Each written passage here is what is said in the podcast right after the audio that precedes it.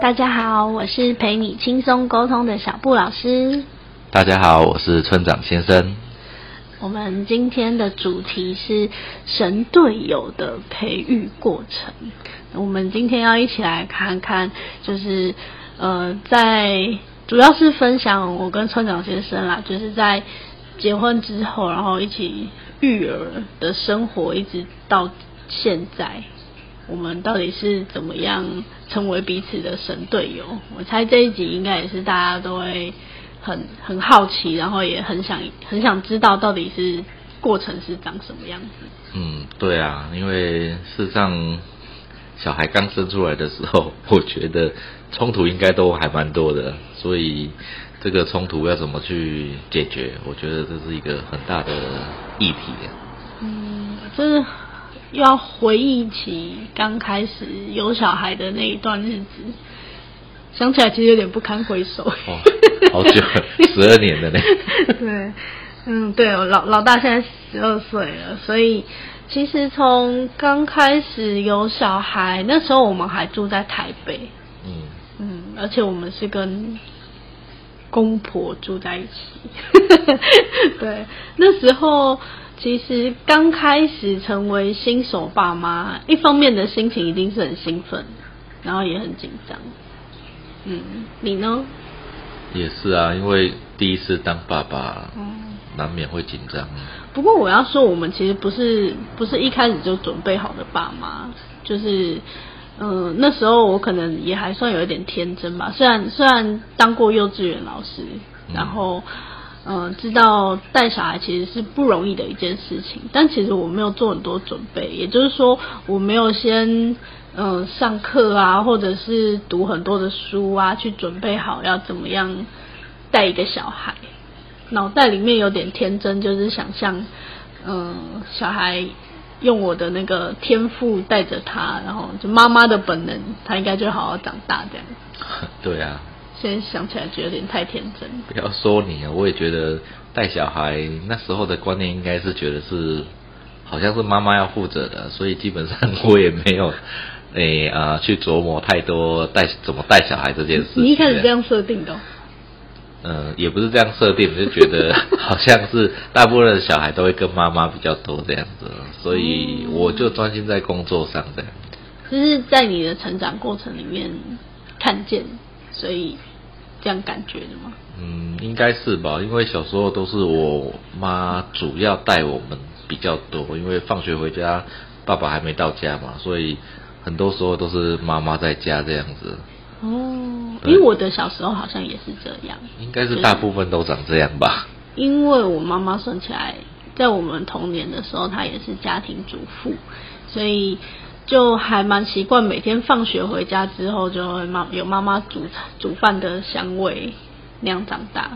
嗯嗯，所以你也是。对啊。嗯，但我现在不太像这样的妈妈。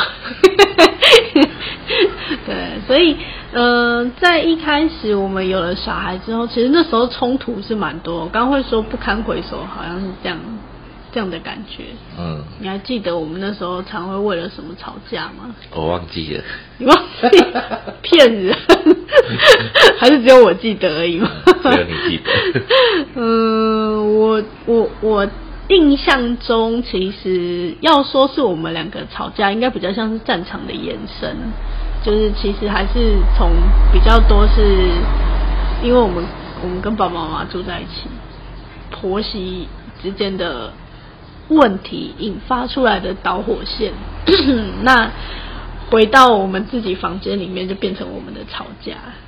嗯，应该也是吧，因为我觉得一个小孩刚出来，有没有？就是每个人都会有每个人的想法跟看法，就是就像你跟我就已经不一样了，何况再加入我妈妈的，应该说我爸干干涉应该比较少，但是我妈干涉就比较频繁这样子。所以那个呃冲突应该就会蛮多的。不过我要先说，我婆婆其实是很好的人，而且对我也超好的。那对小孩就更不用说了。但是呃，如果要把回忆拉到那个时候，我觉得比较痛苦的应该是小孩刚出生的时候要喂母奶这件事情。其实我一开始因为新手妈妈。看所有的报道都说喂母奶对小孩是最好的，所以我一开始就订立一个那个远大的目标，就是我要喂小孩喂母奶，就是全母奶，然后可以喂到自然离乳。嗯，我觉得这也是我们比较标新立异的做法，因为像我家里还有哥哥跟妹妹嘛，他们也有各自的小孩，嗯，可他们大部分就是用配方奶的几率，也不是说几率，他们就几乎都是用配方奶在喂这样子，只有我们因为妈妈带比较方便，对，因为只有我们两个小孩基本上有喝到比较久的母奶这样，所以这件事情对我那时候来说真的蛮挫折的，我到现在还忘不了一句话，就是。我可以说吗？你说啊。妈妈那时候问我说：“我们家又不是没有钱买奶粉，为什么一定要喂母奶？”这句话让我哭了好几天。哦，好像是。对，我到现在还记得。哦，我好爱记仇。对，但是，嗯，我比较觉得是我后来能够理解，因为在爸爸妈妈他们的那个年代，确实是。奶粉这种东西是有钱有钱人家才喝得起，可能更早之前，嗯，就是奶粉是一种金贵的食物，然后也算是那时候在奶粉商的行销宣传给了他们这样的想法，嗯，嗯，所以他那句话其实不是要评价我这个人，或者是觉得我的母奶没有价值。虽然我那时候是这么误会的，我那时候是这么以为，因为我听到那句话的时候，我我心里的想法是你为什么要否定我要我要这样子带小孩的一个想法？对，但是在后来，嗯，也就是孩子比较大了以后，我比较能够冷静下来去思考跟跟回忆这些过往的时候，就发现其实是每个人的时代背景不同，然后。从小在家庭里面养成的想法跟价值观也不一样，嗯，才会带来就是在我们相处上面，其实有很多的东西是为什么会吵架，为什么会有冲突，是因为这些过程都在沟通我们彼此之间不一样的想法。嗯，我一直觉得从以前到现在，吵架也是我们练习的机会，就是练习要怎么样。有一个新的沟通，或者是怎么样去沟通出一个我们能够平衡，然后彼此可以接受的一个想法。嗯，对啊，因为事实上我们两个都是第一次带小孩，对，那时候啦，那时候应该是很多爸妈都是这样子啊，反正第一个小孩生出来都是第一次带小孩，他也不知道怎么带小孩，所以就会有很多的想法跟很多的做法。会依照自己的可能成长背景不一样啊，或者是自己的观念跟想法，甚至于是在工作的时候听到别人家怎么建议，嗯，然后就去去实施去试看看这样，所以每个人得到资讯都会不太一样这样子。就以喂母奶这件事情，就是我们这一辈跟爸妈那一辈的想法就真的不一样了。嗯，因为像我妈也跟我讲过说啊，我们也都是喝牛奶长大的，还不知道长得这么好。嗯，对啊，那如果假设那时候喝母奶会不会更不一样？因为这没办法验证的嘛，已经过了这么久了，对不对？对，对啊，所以那个是我们那时候会坚持喂母奶，我觉得一个很大的一个另类的想法啦。因为反正我在我们家做很多事情都是蛮突兀的这样。嗯，搬到宜兰也是。啊，对啊，应该从我第一份工作开始就是了吧？因为我算是我们家第一个开始做业务工作的。一个小孩，嗯，然后再就是第一个喂母奶的小孩，嗯，然后再是第一个举家搬迁到宜兰，为了读书搬到宜兰的小孩，所以我做了很多在我们家很另类的创举。是，就是说起来，我们两个个性其实都还蛮叛逆的，但是说这个叛逆，其实是我们也蛮有自己的想法。嗯，对，所以还好。在那时候，我还算是蛮爱看书的。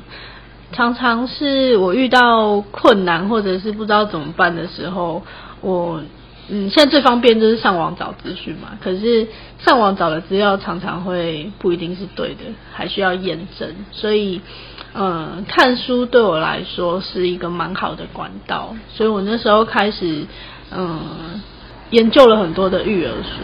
当然，育儿书也有一些是很雷的。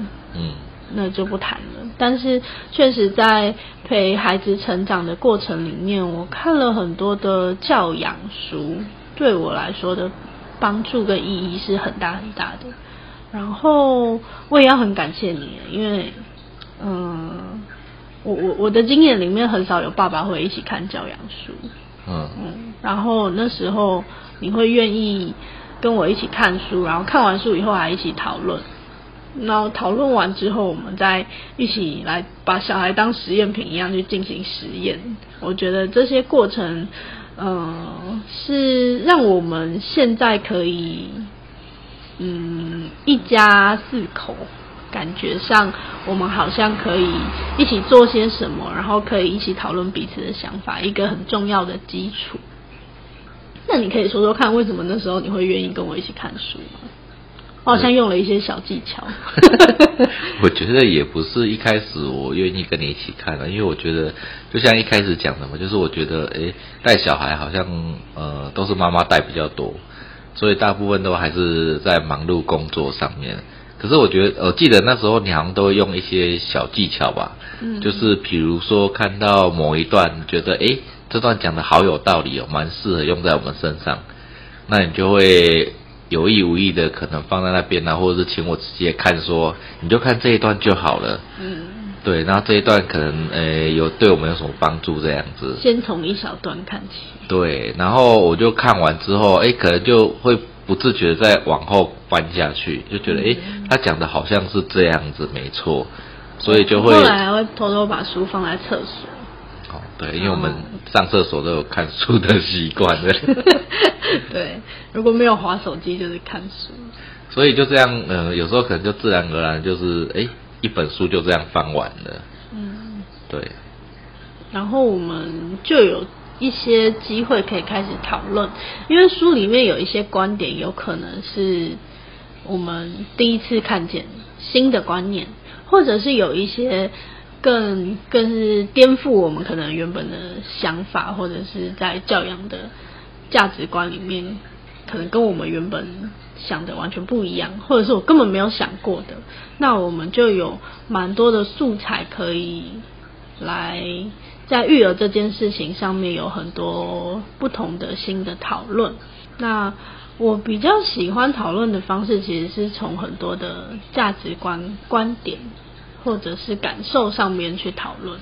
这点就跟我很不一样了。对，因为我比较讨论，大部分都是方法，就是啊，小孩子这样子，我要怎么解决？可以，比如说他一直哭好了，那我要用什么方法才可以让他不哭？嗯，或者是小朋友在那边大叫，或者是哀嚎，我要用什么方法才可以知道他原因是什么，才可以让他把这件事情终止或停止这样子？嗯，应该说一开始我也有过这个阶段，就是一直想要找方法解决问题，可是后来我越来越发现，就是其实。有的时候，我们找到的方法可能只能解决眼前的这个问题。嗯，原因是因为我们其实不知道这个问题的根源是什么，我们就没有办法从根源去做面对跟处理。嗯，反而是我们一直在找不同的方法或者是新的方法，然后可以来解决一些眼前的困扰。嗯，所以后来我们就比较习惯。可以去找出一开始问题的源头。嗯，我们常常会透过观察孩子的呃行为啊，或者是作息啊这里面，然后放进我们平常会看见的教养书，然后去做讨论，然后再来讨论，那我们可以怎么样来试试看？然后后来实验结果发现，其实。这些教养书也许有一些它并不是很有理论基础，但是都是亲身的实作经验。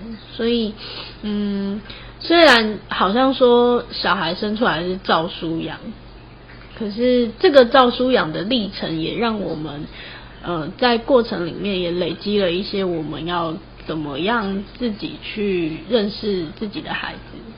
然后怎么样用适合他们的方式陪他们长大的一些机会？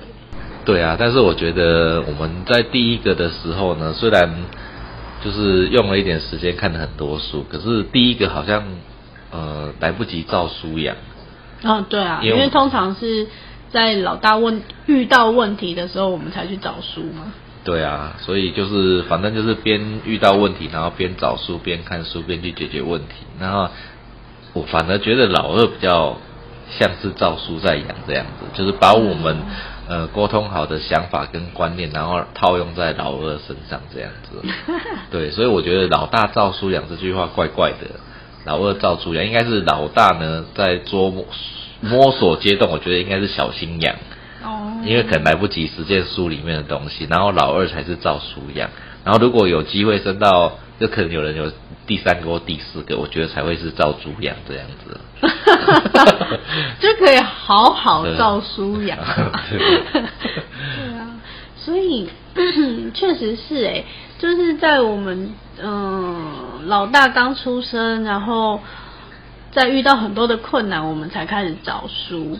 可是有的时候这些书看着看着，然后讨论讨论，好像他的某些问题就自然解决或消失了。嗯，我们其实是来不及照书养的，在美眉身上，我们才开始能够淡定一点，就是对于有一些，比如说生病、感冒、发烧，我们不会再这么惊慌，半夜抱去挂急诊。嗯然后在某些发展的顺序上面，我们也比较有概念了，才有这个余裕可以去照书养。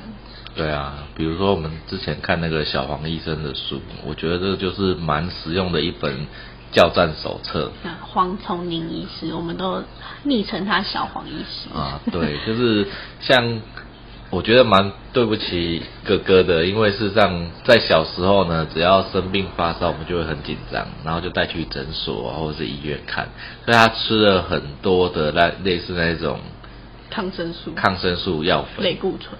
对，因为事实上大部分诊所会有效果，就是看到一立即见效那一种，大部分都是放了这些东西进去。那这些东西对小孩子一定是特别的有效，原因是因为他们很伤身体。因为他们身体还没有还没有接触过这样子的药物，所以对他们来讲一定是有效。所以那时候小时候我记得，为了要喂哥哥吃感冒药粉，还用塞的、用灌的、强迫啊什么等等之类的，我就觉得就是他的经验也不好，我们的经验也很痛苦这样子。嗯，可是当看了小黄医生那一本书之后，哎，发现很多的症状，事实上我们可以先用观察，然后去缓解他的症状，就不一定要吃那些感冒药粉了。嗯，对，就是可能就是准备一个感小孩子的感冒药水，那这些都是不含类固醇跟抗生素的，那对他们来讲就是缓解症状，让他们可以轻松一点，就可以。呃，就是对发烧或是这些生病的状况来讲，就是反正就是大部分都是身体比较舒服，可以降温而已。对，那到到时候就时间到了，他就自己退掉了，因为他身体自己会产生抗体这样子。嗯对，所以说像梅梅来讲，这方面的药物几乎就很少吃到了。嗯，通常就真的是到发烧的时候，晚上为了让他睡好一点，所以就喝一杯 降温降温用的。但是这些过程真的很重要，就是我们要怎么样把心安顿下来之后，才才敢相信书上或者是医生说的，或者是老师说的什么什么，然后去试看看。嗯，对啊，因为老大说坦白的，就是状况来了还是会担心。嗯对啊，可是当老大的过程，因为我们老大跟老二大概差了三岁四个月左右嘛，嗯所以那个过程走过了之后，再带老二的时候，然后又加上这些书的帮助，反而就比较敢放手去做这些事情了。嗯，不过其实我们家两个小孩个性超不一样的，所以就算我以为我们老二应该比较像是准备好了，其实很多经验也是从头来，因为他跟哥哥的个性特质完全不一样。哦，当然了，这本来就每个小孩不一样，但是我说很多大部分的状况，因为他还是会走过呃喝母奶阶段嘛，然后生病的阶段嘛，嗯。然后甚至于就是情绪养成的阶段这样子嘛，嗯。对，所以说他小孩子实际上成长的阶段基本上都大同小异，只是说每个人会因为个性不一样，他所反映出来的呃肢体动作啊，或是一些情绪反应啊，可能会不太一样。但是就是就是他整个过程来讲，基本上长得是差不多，因为不会说老二就不会生病啊。对啊，但因为妹妹个性比较是高敏感小孩，所以小时候我更觉得她好黏，然后好烦哦。这个过程也蛮恐怖的。但是，嗯，其实小孩长大的速度真的很快，然后，嗯，快到有的时候一转眼就觉得，哎，他怎么已经长到现在？哥哥已经十二岁了，然后妹妹也要升小学三年级了。更让我回头过来看，其实，在育儿的这个相处阶段，夫妻之间其实是很容易有冲突的。嗯嗯，但是如果我们一起好好的合作走过这个阶段，到孩子真的大一点的时候，我们就能进入比较好，然后比较有品质一点的夫妻生活。嗯，可是我回想起来，我觉得。在前半段的我们呐，可能就是在可能三四年前的以前的我们，我觉得我们大部分都还还是比较倾向于用命令或者是呃协助的方式去去分担我们带小孩的事物。命令加上威胁。也就是说，可能我在忙，他说：“哎，你可不可以去帮我做什么事情？”或者说我可能在带小孩，你可以去帮我倒一下水吗？可以去帮我拿个卫生纸吗？可以去帮我们。做什么做什么做什么做什么？虽然当当然说我们都知道彼此之间都有事情在忙这样子，但是哎，就是看以谁的为重会比较多这样子。但是我觉得我们现在相处的模式，我觉得有时候不一定是透过这样的，有时候可能看一下就知道，哎，你可能需要什么样的帮助，我们就可以自己自己呃补上位这样子。嗯，对。那我们是从什么时候开始可以这样？我记得应该是从你学了聊心卡之后开始的，因为我嗯，因为我记得早期你可能就是我们在沟通的过程当中，你可能会问了很多问题，但是那时候的目的可能只是要找出原因，然后可以怎么配合，或者是追根究底，免讨厌我这样。呃，对，那时候有点讨厌，原因是因为你会一直往下追嘛，但是我不晓得你是要了解原因嘛，因为事实上我们在沟通的过程当中。对我来讲，都是呃在想要说服对方，让他脑袋的东西可以接受我的东西，所以可能我有我的看法，你有你的看法这样子。所以大部分因为你又很会问问题，所以你会一直往下问，我就会觉得说你是在刺探我，还是在追根究底，还是在找到什么点有没有想要反击我这样子。好有心机哦。对，所以我会觉得我的防备心就会很重这样。哦那为什么我学聊心卡之后会有不一样？我觉得可能是那套牌卡的功能吧，因为那套牌卡上面，因为你一直是我的头号练习对象。对，因为是我学会新的东西，就是找你陪我实验练习。呃，对，因为就是我们在练习的过程当中，都会先找彼此互相练习嘛，所以就是呃，因为那牌卡里面。讲的很简单，比如说恐惧这张牌好了，哎，抽出来我可能已经自己内心对照，可能已经对照完六七成了。你只要可能再提问个两三次或者三四次，就大概可以了解状况到底有可能是什么，我们再做针对这个问题再去解决。可是过往的部分，可能你要问十个问题，再加上我有防守防备的心，防守的心，就会。